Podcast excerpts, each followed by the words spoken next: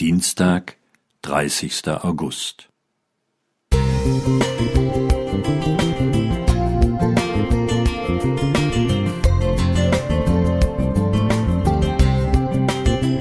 Ein kleiner Lichtblick für den Tag.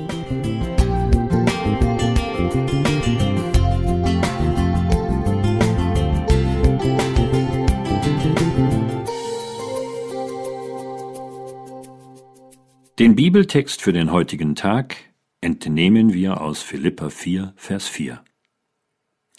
Freuet euch in dem Herrn alle Wege, und abermals sage ich, freuet euch. Die vier Jahre alte Katrin ist ein fröhliches Mädchen, das mit wachen Sinnen alles Neue um sich herum wahrnimmt. Vater und Mutter fragt sie Löcher in den Bauch.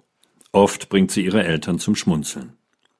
Als im Sommer ein schweres Gewitter tobte, stand sie am Fenster und beobachtete das Naturschauspiel. Bei jedem Blitz hüpfte sie vor Freude und rief laut Der liebe Gott fotografiert mich. Trotz des tobenden Sturms, der Donnerschläge und grellen Blitze war sie heiter und froh. Als der Apostel Paulus schrieb Freuet euch in dem Herrn alle Wege und diese Aufforderung sogar wiederholte, saß er nicht am Schreibtisch seines Arbeitszimmers oder sprach vor einer großen Zuhörerschar in einer vollen Halle. Nein, er lag mit Ketten gefesselt in einer finsteren Kerkerzelle in Philippi. Trotzdem freute er sich.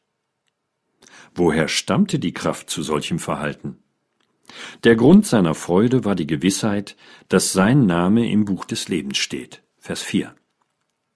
Dieses Wissen gab Paulus immer wieder die Kraft, im Dienst für die gute Nachricht von Jesus Widerwärtigkeiten und Leiden zu ertragen, wie wir in 2. Korinther 11, die Verse 24 bis 28 lesen.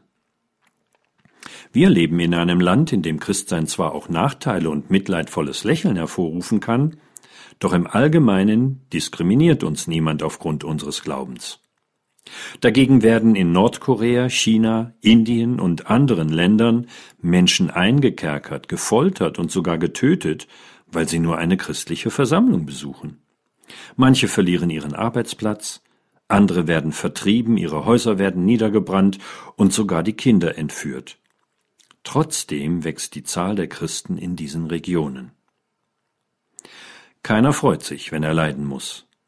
Doch weil auf unserer Erde der Kampf zwischen Gut und Böse, zwischen Christus und Satan tobt, leiden Gläubige bis heute um ihres Glaubens willen. Das wird sich erst mit der Wiederkunft Jesu am Ende dieser Weltzeit ändern. Niemand weiß, welche Prüfung oder Prüfungen er noch bestehen muss. Doch mit Blick auf Jesus und in der Kraft, die er schenkt, können wir am Glauben festhalten. Deshalb darf die Freude am Herrn unser Leben bestimmen, heute, morgen und an jedem neuen Tag. Günther Schlicke Musik